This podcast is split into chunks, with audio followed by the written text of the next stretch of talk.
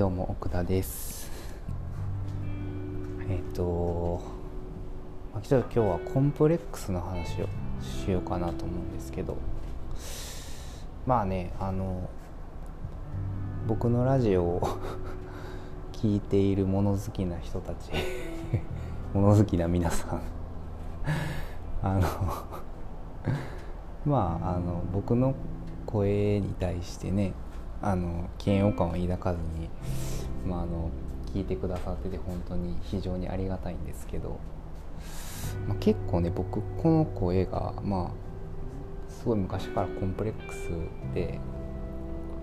まああのよくね変な声やなってあの、まあ、ちょっとバカにされたりとかもねありましたし、まあ、音楽やってた時もそのいいって言ってくれる人もいればそのまあ変わった声ちょっと苦手でしたって言われたり、まあ、アンケートでね書かれたりみたいなこともねあって、まあ、結構そのコンプレックスをまあ持ってったんですよね。うんまあ、あの今は別にあの、まあ、むしろ自分の、まあ、強みぐらいに思ってたりまあ、あのもう自分で自分の歌を聴いてるともう慣れてしまうんで 何も思わないんですけど まあ当時はねすごいやっぱりあのなんでこんな声で生まれたんやとかね 悩むことももちろんあったしあの、まあ、その声は武器やでって言われてもこうなんかちょっと納得いかない自分がいたりとかね、まあ、したんですけど。まあ、皆さんもねそういうコンプレックスみたいなものも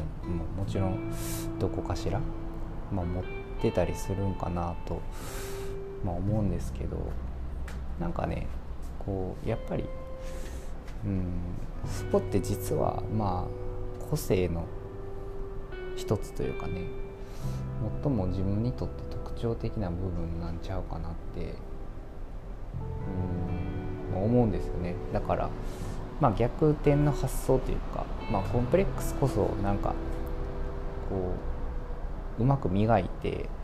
自分の強みにしてしまえばなんかもうもはやねコンプレックスなんてなくなる 気がして。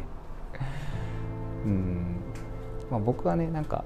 うんそういうふうに捉えてます、まあ、もちろんあの声僕の声が苦手な人もいらっしゃると思うんですけどね。まあ、別にそんな人はもう別に このラジオをそもそも聞かなきゃいいやろって、まあ、僕は思ってるので、うん、まああの、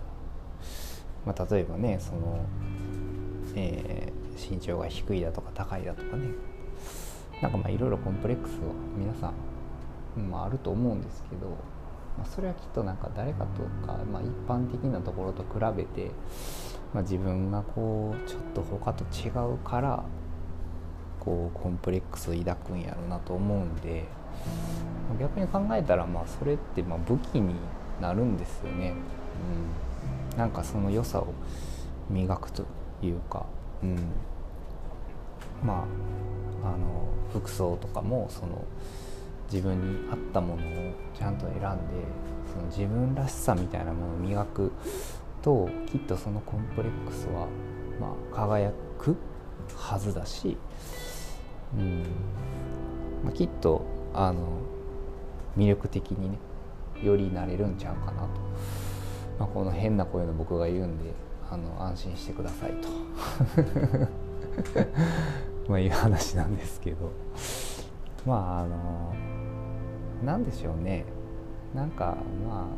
ああの結局なんか自分のことをこう嫌いな人なんて僕はいないと思ってて、まあ、自分のことってみんな好きじゃないですか、まあ、自分なんでね。うんまあだからこそもっと自分と向き合って、まあ、自分の良さをね引き出してあげるっていうのはなんかすごいあの大事なんちゃうかなと思います。うん、なんかそういうのちゃんと理解してる人はなんかより魅力的にねあの見えるしそういう人こそなんか自分を魅力的にだからコンプレックスを理解してる、うん、それをちゃんと自分の強みだと捉えられてるんちゃうかなとまあ思ったっていう。お話をちょっと今日はしたかったんですね。はい。それではバイバーイ。